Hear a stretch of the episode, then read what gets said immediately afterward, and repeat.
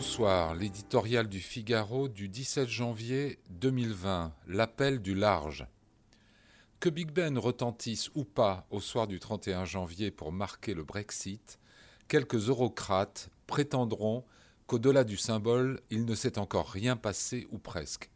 Une année de négociations s'ouvrira pour établir de nouvelles relations entre le Royaume-Uni et l'Union européenne, durant laquelle Londres continuera à suivre les règles communautaires et à payer son écho à Bruxelles sans plus y avoir son mot à dire.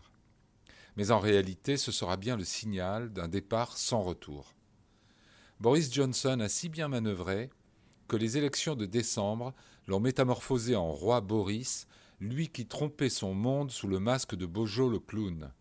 Débarrassé de ses adversaires, dans son parti Tory comme au Labour, il est en position de force, plus que nul autre depuis Margaret Thatcher, pour transformer le pays en profondeur. Réforme du gouvernement et de l'administration, durcissement en matière de justice et d'immigration, investissement dans la santé, l'éducation et les transports. Son attention se porte en particulier sur le Nord, déshérité, naguère travailliste et désormais rallié à son conservatisme patriotique.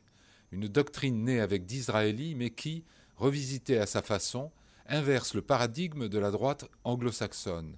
Elle promeut une politique sociale, de préférence au libéralisme économique, et délaisse l'universalisme culturel pour la défense des valeurs traditionnelles. Ce nouveau conservatisme s'annonce incompatible avec le libéralisme ontologique bruxellois, de sorte que leurs trajectoires sont vouées à s'éloigner. Boris Johnson a beau être puissant chez lui, il reste en position de relative faiblesse sur ses frontières, l'Écosse menace l'unité du royaume et l'UE aborde la discussion post-Brexit en compétiteur dix fois plus gros.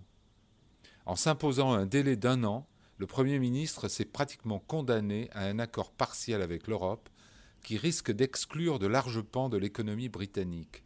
Il est à parier que la Grande-Bretagne prendra le large au terme d'un divorce pas si amiable.